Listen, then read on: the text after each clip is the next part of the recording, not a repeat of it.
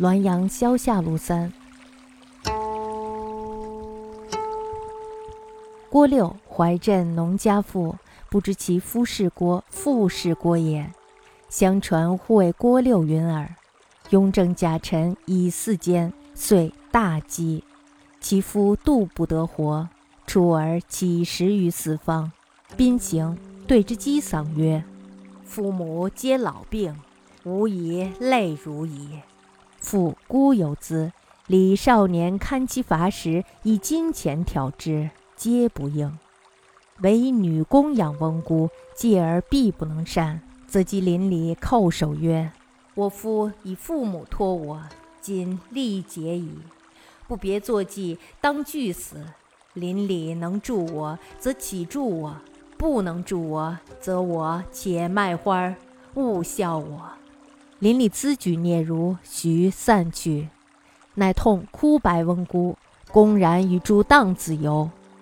因许叶和之资，幼稚与女子，然防嫌甚严，不使外人敌其面。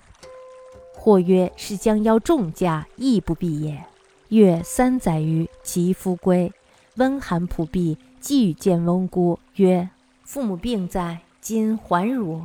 又引所至女见其夫曰：“我身已污，不能忍持再对汝，以为汝别娶一妇。”今亦复汝，夫害恶未达，则曰：“且为汝半餐。”以往厨下，自敬矣。县令判葬于祖茔，而不复夫墓，曰：“不复墓，宜绝于夫也；葬于祖茔，明其未绝于翁姑也。”木乃不明，其翁姑哀嚎曰：“是本真父，是我二人故至此也。”子不能养父母，反绝代养父母者耶？况身为男子不能养，必而为少妇，徒人知其心矣。是谁之过而绝之也？此我家事，官不必与闻也。于其耳目明，十一人议论颇不一。先祖宠遇公曰：“节孝并重也，节孝又不能两全也。”此一事非圣贤不能断，吾不敢至于此也。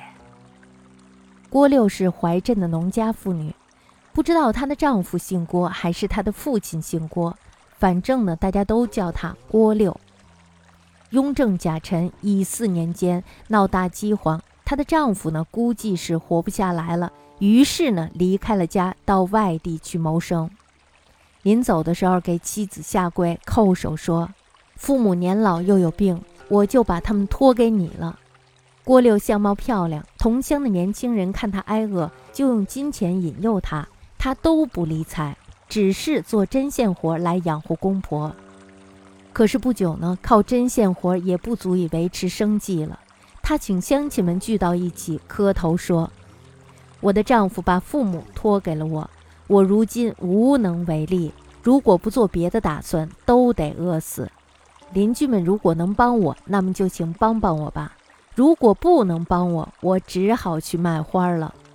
这个卖花呢是一个俚语，意思就是妇女倚门接客。我只好卖花，请不要讥笑我。乡亲们呢都是支支吾吾的，欲言又止，慢慢的也就散去了。郭六痛哭着告诉了公婆，然后公然与浪荡子在一起鬼混。他暗地里积攒了卖身的钱，又悄悄地买了一个女子，但是呢，防范得很严，不让外人瞧见他的面容。有人说郭六想用这个女子来挣大钱，他也不解释。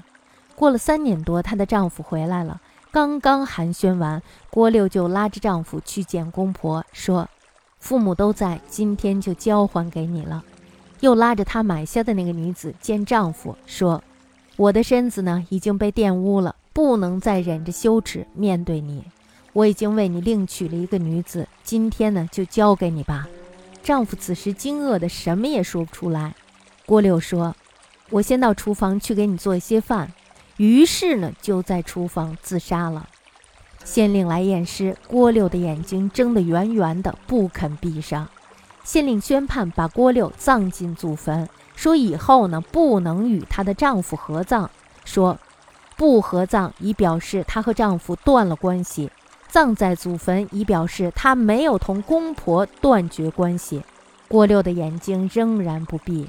公公婆婆呢，这时候哀嚎道：“她本来是一个贞洁的女人，因为我们二人的缘故，走到了这种地步。儿子不能奉养父母，反而绝了代养父母的人的性命。况且身为男子，不能奉养。”自己逃避，又托付给了一个年轻的妇人。路人也知道他心里想的是什么，是谁的过错而绝了他的性命呢？这是我们家里的事儿，官府不必过问。这番话说完，郭六的眼睛闭上了。当时呢，邻里是议论纷纷，看法很不一致。我的先祖宠玉公说，节孝一样重要，但节和孝又不能两全。这件事儿的是是非非，只有圣贤才能判断。我不敢说一句话。